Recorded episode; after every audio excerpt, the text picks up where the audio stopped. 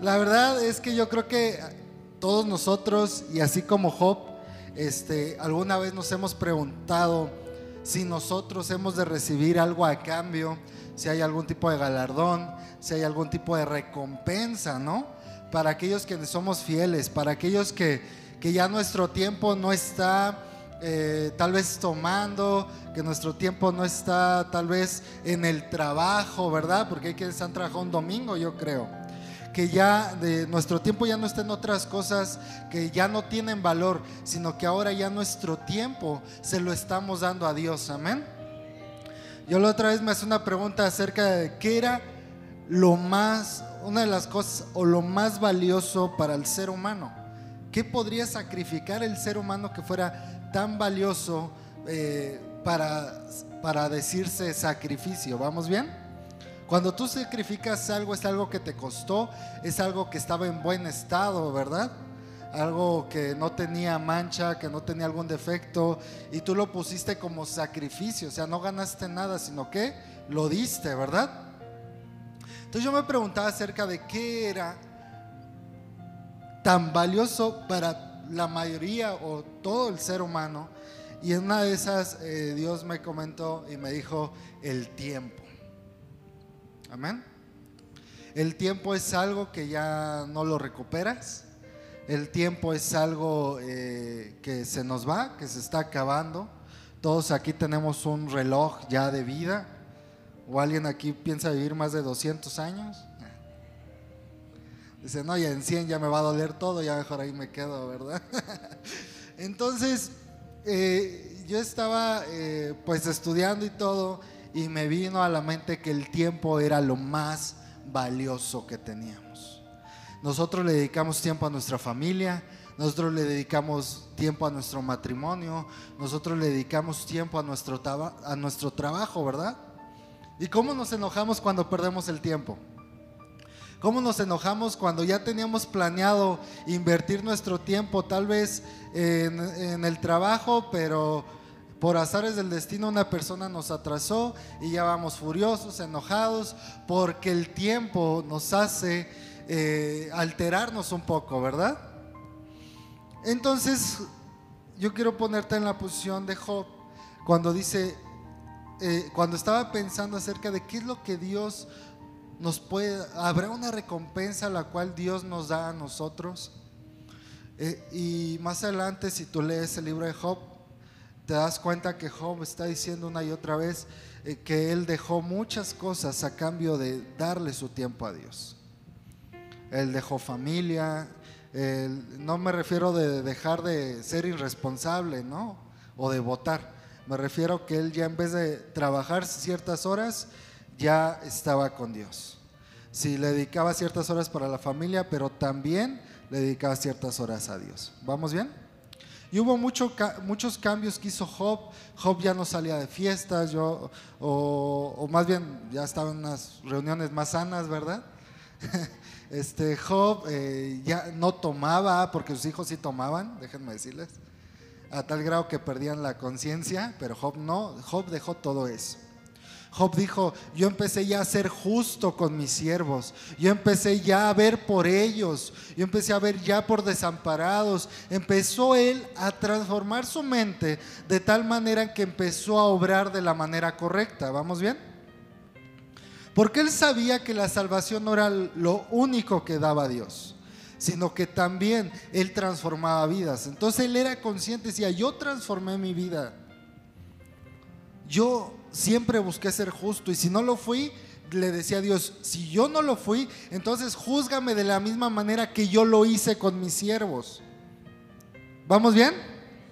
Ok, entonces e, él estaba así diciendo, no, si yo mentí, este, más bien, yo me aparté de la mentira, yo me aparté del egoísmo y así decía. Y entonces llega el punto donde en Job 31.2 dice, ¿por qué? ¿Qué galardón me daría arriba Dios? Fíjate, yo creo que todos nos hemos preguntado eso, ¿no? ¿Qué tipo de galardón o recompensa nos daría Dios? ¿Y qué heredad el omnipotente desde las alturas? En otra versión nos dice, ¿qué se recibe del Dios altísimo? Se pregunta Job. Y luego, más adelante, otra pregunta dice, ¿qué se hereda del Todopoderoso en las alturas? Amén. Entonces, leyendo la palabra de Dios, me empecé a dar cuenta que hay muchas recompensas. Y cada una de esas recompensas son distintas porque se pagan a cambio de un tipo de actitud o de un tipo de persona distinta. Tú no le puedes dar la misma recompensa a alguien que te, que, no sé, se te cayó un billete de 100 pesos y, alguien más te lo recoge y te lo da. No es la misma recompensa que alguien va y te entrega un perro que se te había perdido, ¿verdad? O sea, al que nada más te dio el billete le vas a decir, pues, ah, muchas gracias, ¿verdad? Y alguien que te recuperó una mascota que, que la querías mucho, de hecho, eso pasó con una amiga, le pasó por todo satélite por su perro. Y dijo, yo voy a dar dinero, pero ya entreguenme mi perro y compártanle, ¿no? Ya así alteradísima, pero déjame decirle que en seis horas encontró su perro. sí, entonces, al momento en que eh, tú te regresas una mascota, lo que sea, algo de valor, tú en ese momento, tú te sientes obligado a dar algo más, ¿verdad? Ya no las gracias, sino algo más porque tú estás consciente pues que encontró eh, este, lo que más querías y aparte hizo todo eh, el camino hacia tu casa, buscar tu domicilio, quién era el dueño, todo eso lleva un sacrificio, un costo, ¿verdad? Entonces de la misma manera Dios da distintas recompensas. Por eso debemos de tener cuidado y saber qué es lo que podemos recibir, pero no lo que puedes recibir nada más, sino a cambio de qué. Recordemos que tenemos, día conmigo, un Dios justo. Y como Dios justo no nos va a dar lo mismo a todos. Él ya nos regaló, sin necesidad de hacer algo, la salvación. Amén. Eso ya te lo dio gratis. Dice la palabra de Dios que es un regalo inmerecido.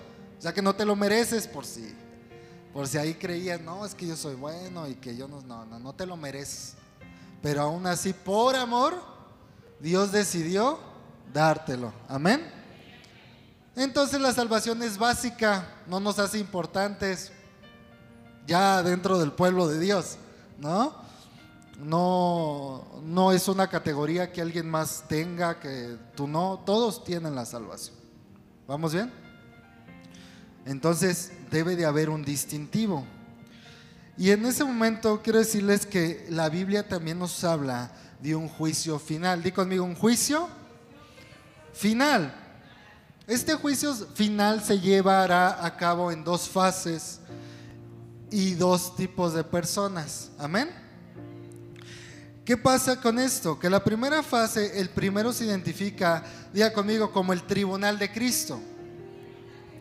Es ahí donde todos vamos a estar, donde su iglesia va a estar. Amén.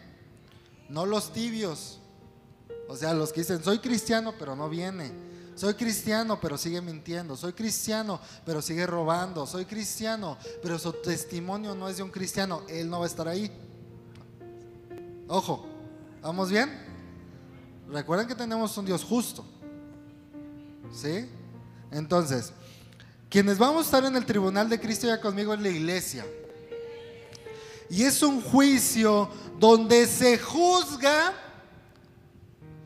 y se califica, diga conmigo, las obras buenas y malas correspondientes a creyentes salvos y los muertos resucitados en Cristo. ¿Vamos bien? Pues es que me dijeron que la salvación no es por obras, así es. La salvación no es por obras, la salvación es un regalo. ¿Sí? No necesitas nada para eso. Pero si quieres un galardonador, si quieres una recompensa, ah, eso sí cuesta. ¿Sí, amén?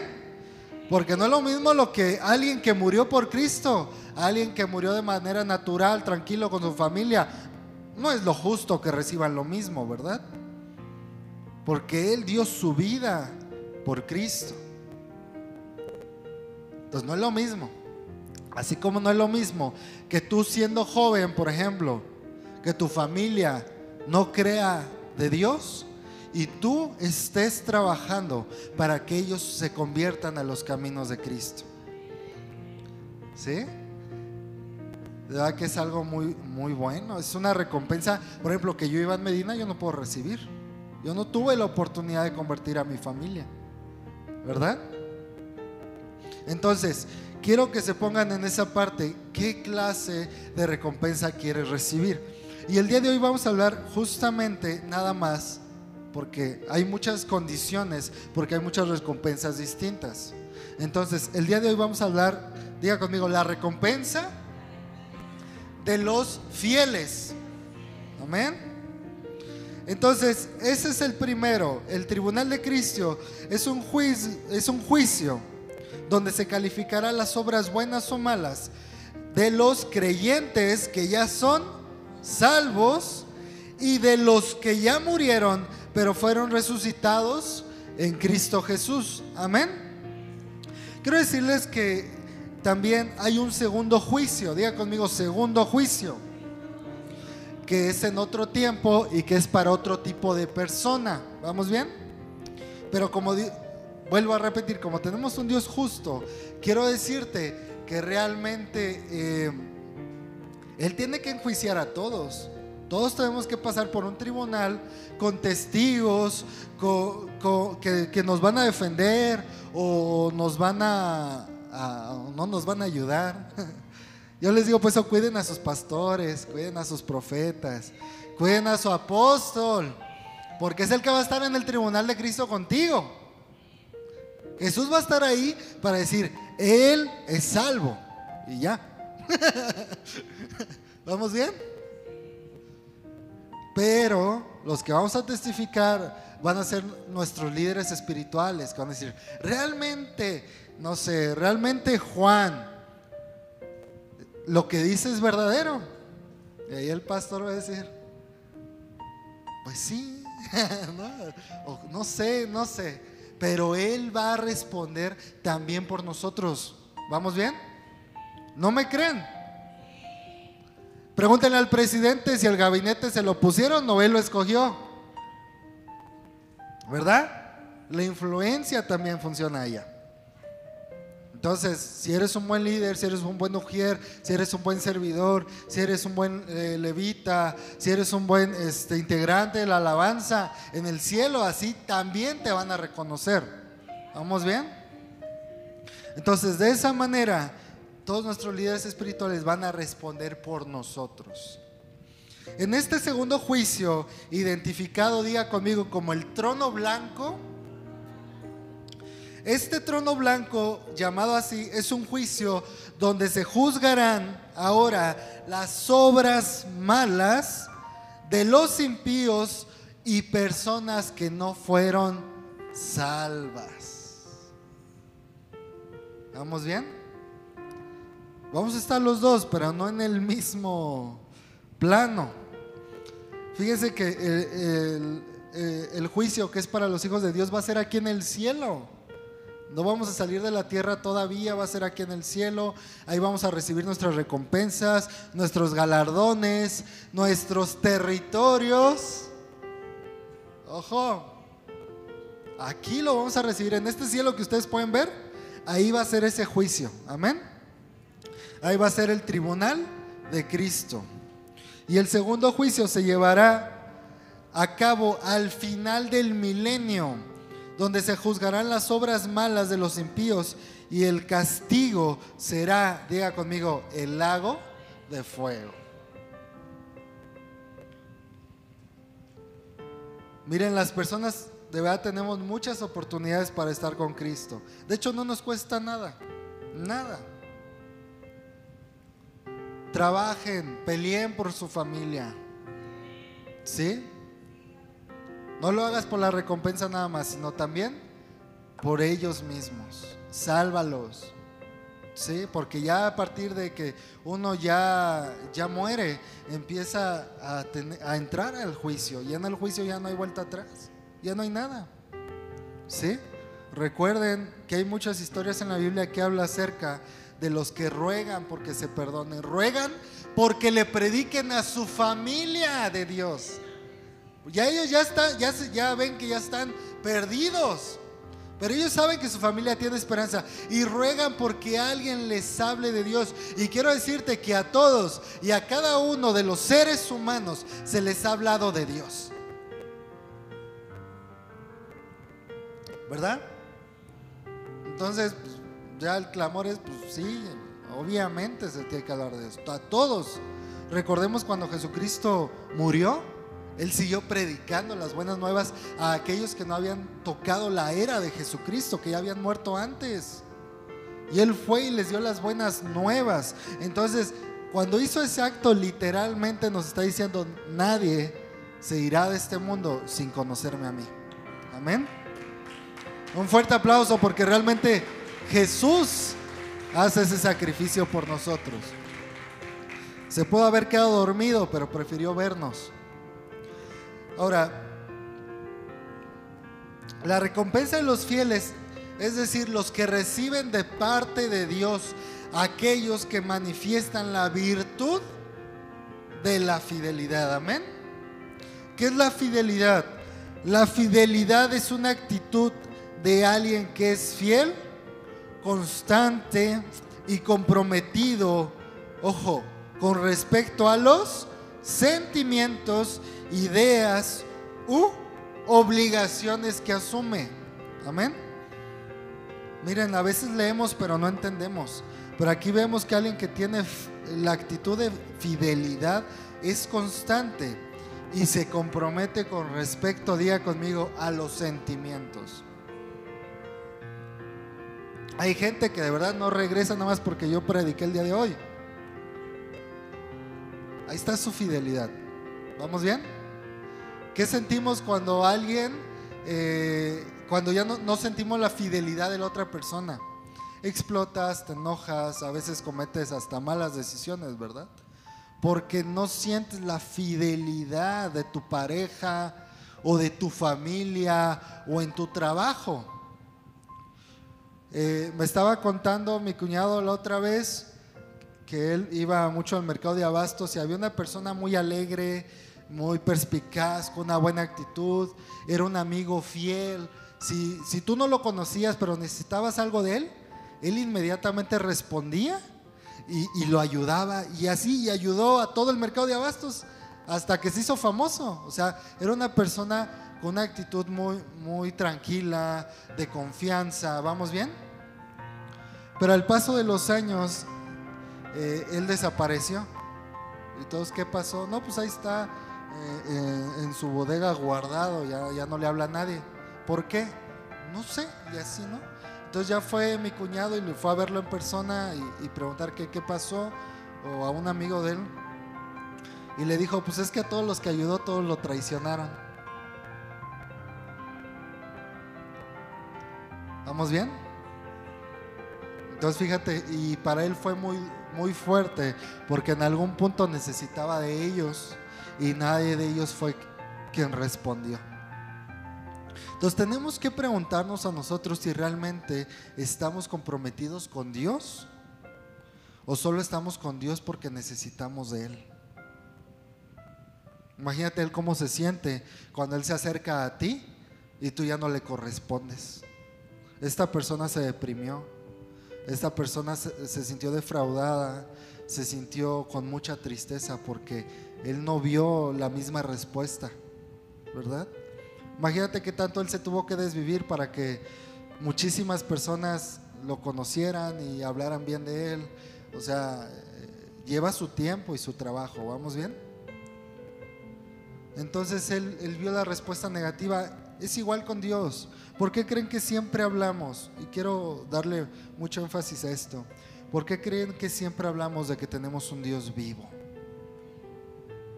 Que todos piensan que no está vivo, porque todos piensan que Él no siente, que Él no se enoja, que Él ignora lo malo que hacemos. Nosotros cerramos, nosotros, te lo juro, cuando haces algo malo, te pareces a, a esas mascotas que nada más se tapan de la cara y todo el cuerpo salido, ¿no?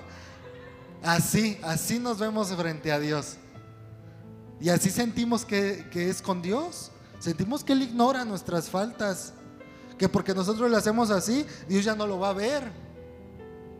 Y Él está ahí y dice que muchas veces, dice que su corazón se entristece. A veces estás pasando malos momentos y tu primer recurso no es Dios. Y ojo, a veces estamos pasando muy buenos momentos y tu voluntad, lo primordial para tu vida, lo importante para tu vida ya no es Dios. Cuando haces eso, estás abusando de la fidelidad y del amor de Dios. Es un abuso. O como tú te sientes, te sientes usado, ¿verdad? Te enfadas, te entristeces. Dios es un Dios vivo. Y Él siente todo. Si fuera un Dios orgulloso, no te diría que su corazón se entristece, ¿verdad? Pero no, Él abre su corazón para que tú seas consciente que Él está ahí. Amén. Amén. Un fuerte aplauso. Entonces dice que la fidelidad es la actitud de alguien que es fiel, constante y ojo, comprometido con respecto a los sentimientos. A ti no te debe de importar cómo te sientas. Lo que te debe de importar es cumplir tu compromiso con Dios. Eso se llama fidelidad. Amén. Si mi esposa o, tu esposo, no sé, se siente deprimido en casa, no se va de la casa y te deja o se gana la lotería, espero no te deje, ¿verdad? Nosotros lo hacemos, o sea, realmente. O sea, nosotros me refiero como humanos. Tú te ganas la lotería y ya estás pensando si estar o no con tu esposo, con tu esposa, si los hijos merecen la pena, si la... ya, ya estás viendo, ¿no? ¿Qué puedes hacer? Pero digo, realmente lo que estamos haciendo con Dios. Le suplicamos tanto un trabajo, un buen trabajo. Le suplicamos tanto un buen empleo, buenos ingresos, un negocio nuevo, que cuando te lo da, tú ya no estás. Te ganaste la lotería y decidiste cambiar de Dios. Decidiste hacer un lado a Dios, porque e, eso tiene mucho que ver este ejemplo. Decidiste hacer un lado a Dios y hacer a tu Dios el dinero. Porque ya no piensas en tu familia. Ojo. Ya no piensas en tu trabajo, en todo lo que te afanaba y sentías que necesitabas, ya no estaba ahí tu mirada. Tu mirada ya está en el dinero, que quiero decirte que es un Dios. ¿Vamos bien? Entonces, cuando dice respecto a los sentimientos, por favor, piensa bien. Cuando te comprometes con Dios, piensa bien que tu compromiso no sea por lo que sientes hoy, sino por lo que vayas a, a decir o a dejar de sentir. ¿Vamos bien? Entonces, ¿qué pasa? ¿Qué pasa? Que aunque tengas un problema con tu hermano, con tu hermana, que eso pasa, porque eso pasa en toda comunidad, donde haya muchas familias, donde haya muchas personas, siempre va a haber un conflicto. ¿Vamos bien? Pero aquí no importa el conflicto, aquí importa qué vas a hacer frente a ese conflicto. ¿Te vas a ir de la iglesia dejando a la, a la novia de Dios? Desprotegida? ¿O te vas a acercar y vas a fortalecer la iglesia? Es muy distinto. No tiene que decirte, si, si algún día a mí me lastiman porque lo han hecho, no pasa nada. De verdad no pasa nada. Pues simplemente tuvo un mal día o, o tiene mucho resentimiento en su corazón, pues oras por esa persona y ya. Y sigues adelante. Es que no me saludó, pues te va a saludar el siguiente martes. Y si no el domingo, pero por favor, no son cosas que, que a Dios ni siquiera le importan. ¿Vamos bien? Entonces, por favor, comprométanse con Dios y con su iglesia. Si ustedes vienen aquí, es porque Dios los está llamando a estar aquí. Si ustedes vienen aquí, es porque Dios ha cambiado algo bueno para su vida. Sí, usted, usted no viene porque el hermanito Juan también viene aquí. O sea que si él no es salvo, tú tampoco. Ah, ¿Ya se acordaron las mamás? si se avienta, tú también. no, yo quiero decirles, hay algo que Satanás se ha encargado de hacer en nuestra vida. Y es a deshumanizarnos. A ser frágiles. ¿Vamos bien? ¿Se imaginan cuando, cuando Simón Pedro este, le dijo a Jesús, ¿cuántas veces debo perdonar a mi hermano? Era porque ya las tenía contadas. Ya quería sonarse a su hermano. Y Jesús le dijo, debes perdonar 70 veces, 7. Lo estamos haciendo. Si no lo haces, no estás comprometido con Dios. Entonces, no eres fiel. Ojo. Bueno, más adelante. Eh, deriva de la palabra fidelidad también de la, en latín, de la palabra fidelitas, que significa, diga conmigo, servir a un Dios. ¿Ya ves? Si tú eres feliz a tu trabajo, tu Dios es tu trabajo. Si tú eres fiel a tu familia, tu familia es tu Dios. Ahí están, ¿verdad? Si tú eres fiel a Dios, entonces tu fidelidad es a quién? A Dios. Entonces, fíjate, fidelidad viene de fidelitas que significa servir a un Dios. También es una, es una característica de quien es leal, en quien se puede ¿qué? confiar y creer porque es honesto y respetable. En el momento en que no pueda yo confiar en ti, tú no eres honesto, no eres respetable, no puedo confiar en ti y difícilmente Dios va a creer en ti. Si tú te pones a juzgar, ojo, si tú te pones a juzgar, entonces tú no eres un siervo fiel y justo, ¿verdad? Y Dios lo que busca es eso. Entonces debemos de ponernos nosotros a pensar realmente en qué posición nos encontramos frente a los ojos de Cristo. No a mí, yo no veo lo que tú haces, pero Dios sí lo ve. ¿Vamos bien? Entonces ya vieron para quién es la recompensa. Para los fieles para los que tienen la capacidad, el poder y la virtud, diga conmigo, de dar cumplimiento a sus promesas. Entonces, si tú quieres ser fiel a Dios, o sea que Dios diga, este sí es mi siervo fiel, entonces tú debes de cumplir tus promesas. Si ya le prometiste algo a Dios, debes de cumplirla, si no, no eres fiel. Así de sencillo. No hay más. ¿Sí? Tú te comprometiste a usar tu don para Dios. Ya te comprometiste a usar tu don a Dios. Si no, no lo digas. Hay veces que yo le caigo gordo a la gente porque les digo que no. Pero a mí, a mí me cae más gordo la gente que me dice que sí y a la mera hora no está. ¿Verdad? ¿Qué es peor? Entonces, de verdad, a veces es que ¿por qué? Pues es que no se puede. No, no, no se puede. Te digo sí, te vas contenta y pues vamos a terminar la misma discusión. ¿Vamos bien? Entonces, ¿por qué? Porque dice, bueno, ya, ya agregándole ahí, dice que tú sí sea sí y tú no sea no. ¿Verdad? Entonces, seguimos adelante. Dios pondrá en ellos a quienes, a los que fueron, a los que están en, en el juicio, pero los que son creyentes, amén. Nosotros, la iglesia.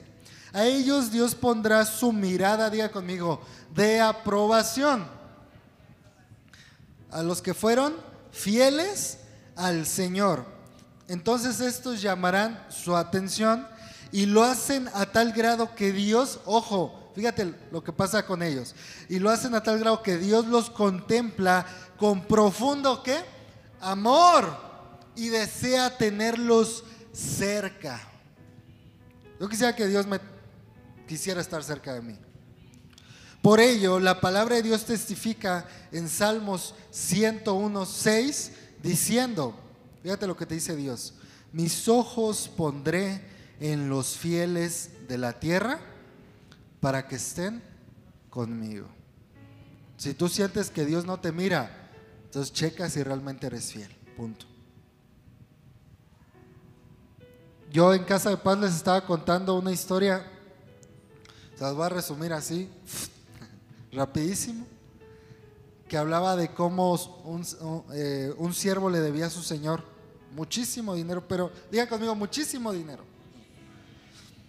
Y le rogaba y le gritaba, le decía, por favor, perdóname. Y, y, le iba a cobrar su señor con su esposa, con sus hijos, con sus tierras y con su vida. O sea, imagínate la deuda como para que tu esposa y tus hijos estén involucrados ahí. Y él rogaba y se tiraba y lloraba y berreaba y todo. Entonces su Señor lo vio y entró, diga conmigo, en misericordia. Tengo que decirle que Dios tiene dos cualidades muy fuertes. Que una es que es un Dios misericordioso y la otra que es un Dios de justicia. Amén. Acuérdense de estas dos características. Misericordia y justicia. Entonces dice que el Señor entró en misericordia y le perdonó la deuda, así nomás. Nada más le costaron unas lágrimas, desgarrarse un poquito la garganta y ya se fue así. ¿No? Como muchos de aquí salimos, ¿se acuerdan? Entonces ya se arrodilla, le pidieron a Dios todo y ya, total, el Señor le dijo, está bien, sigue tu vida, sigue adelante, yo te perdono tu deuda. Y pues ¿cómo sale uno ahí? Contento, feliz, rejuvenecido, diciendo, no, ya ahora sí voy a hacer ¿Qué van a hacer? A ver. no, ahora sí ya voy a echarle ganas, ahora sí voy al gimnasio. Ah, Entonces, así uno dice, ¿no? No, ya, sale renovado. Pero dice que a este siervo que ya le fue, que le fue saldada su deuda, que llegó su consiervo. Él también tenía sus siervos, amén.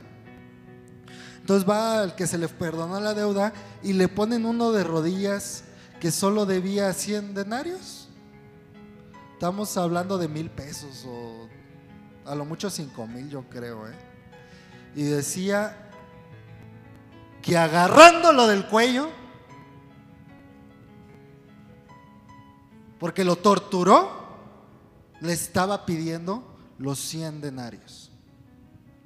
No se ve que sea una persona, pues, que le hayan perdonado una deuda, ¿verdad? Pero así fue. Lo agarró del cuello, lo azotó al muro, fue golpeado, maltratado para que pagara esos 100 denarios. Y fue con la mano del Señor. No, no mandó a hacerlo, lo hizo él. Dice que le rogaba y le rogaba y le rogaba, así como él, pidiéndole misericordia de él. Dice que no lo perdonó y lo mandó a la cárcel, a que pagara ahí su deuda para siempre ya torturado, sin alimento. ¿Y qué creen que pasó? Que va un consiervo, lo ve, supo y fue inmediatamente con, con su señor, así, rapidísimo, y le contó lo que había hecho su siervo. inmediatamente eh, el señor llamó al siervo y le dijo, ¿cómo? Pues, como lo que tú le dirías. Bueno, que estás más en la cabeza, te acabo de perdonar yo tanto. Y tú vas y te comportas como un ser despreciable. Y para no hacerla tan larga, ahora sí se la cumplió. ¿Vamos bien? Primero, Dios se mueve en misericordia contigo cuando tú berreas, cuando tú lloras, cuando tú clamas, cuando tú sientes y quieres que Dios te responda. Y entonces Dios te empieza a responder. Te empieza a dar lo que tú necesitabas. No puedes estar aquí si Dios no te ha dado nada. Así de sencillo. Entonces te empieza a dar y a dar y a dar y a dar y a dar. Y tú te empiezas a alejar, alejar, alejar, alejar, alejar. Dios en misericordia responde a tu clamor. Amén. Dios en misericordia responde a tu clamor. Y pero ¿qué pasa cuando tú no respondes de esa manera? Te voy a decir qué pasa, que él empieza a ser un Dios justo. Este es ejemplo, ¿cuántos, ¿cuántos lo han oído? ¿Alguna vez lo entendimos de esa manera? Dios ya te respondió, pero tu fidelidad va a ser que te responda todos los días de tu vida. Entonces, quiero decirte que dice que los ojos de Jehová están sobre los justos y atentos sus oídos al qué? Al clamor de ellos. Fíjate, es más, cuando nosotros la iglesia somos, diga conmigo, fieles, Dios posa sus ojos sobre nuestras vidas para concedernos respuesta positiva a nuestras plegarias y oraciones. Amén. Entonces, otra vez, dice, entonces, eh, Salmos 34, 15 dice, los ojos de Jehová, ¿de quién? De Jehová están sobre los justos y atentos que también sus oídos al clamor de ellos. Dios está mirando nuestras vidas, presto a responder la voz de nuestro clamor. Pero eso es una recompensa en vida para los fieles. No para el cristiano, para el creyente. Para los fieles. Porque todos son cristianos, todos son salvos. Es lo básico. Es que yo he clamado tantos años por una respuesta de Dios. ¿Y cuántas veces ha sido fiel en esos años? Es que yo voy al gimnasio todos los años, pues una vez al mes. ¿Cómo va a bajar acá el asunto? Estás igual. Es lógica, ¿verdad? Entonces, cuando Dios responde a tu clamor, es porque está viendo tu fidelidad.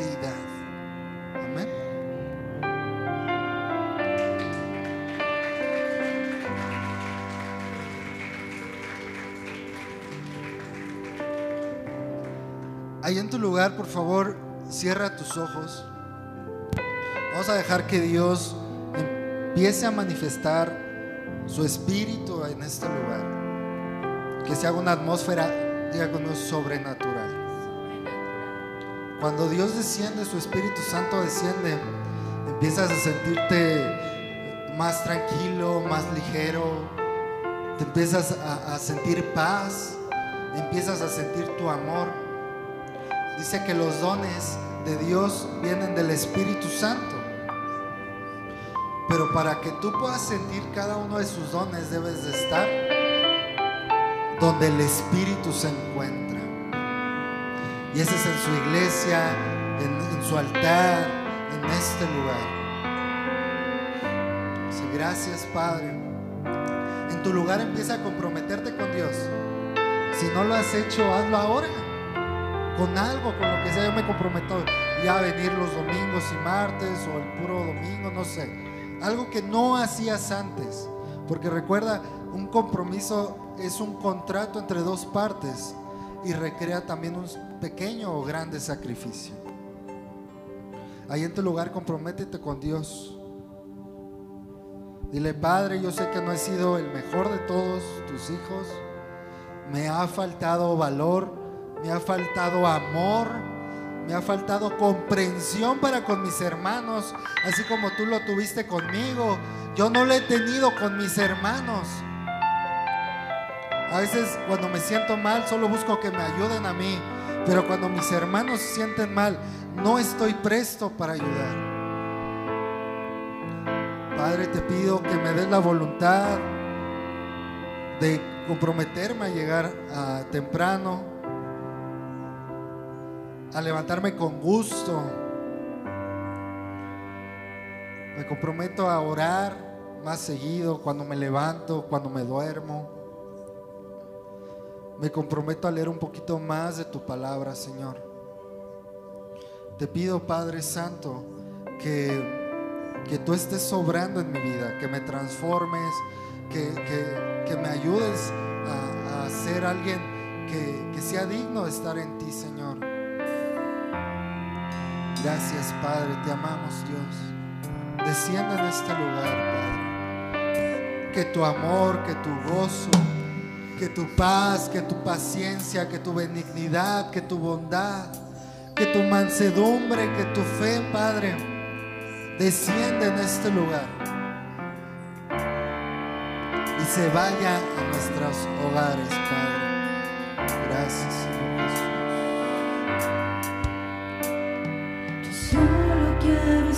Cerca de ti, tenerte dentro y disfrutarte,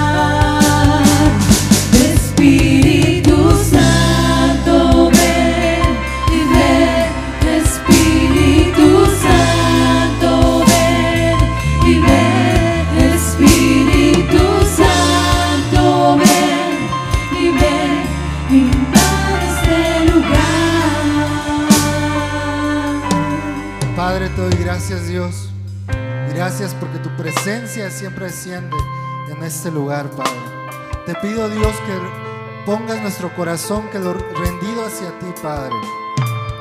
Que lo hagas tierno, un corazón justo, un corazón misericordioso, un corazón lleno de tu amor, Padre Celestial. Que nuestra vida se vaya aquí cambiada, que nuestro corazón se vaya aquí renovado, Padre. Que nuestra mente empiece a comprender cada vez más qué es lo que quieres de nosotros, Padre. Te amamos, Dios. Te bendecimos, Padre. Y que tu presencia nunca se vaya en nuestras vidas, Padre. Gracias, Padre.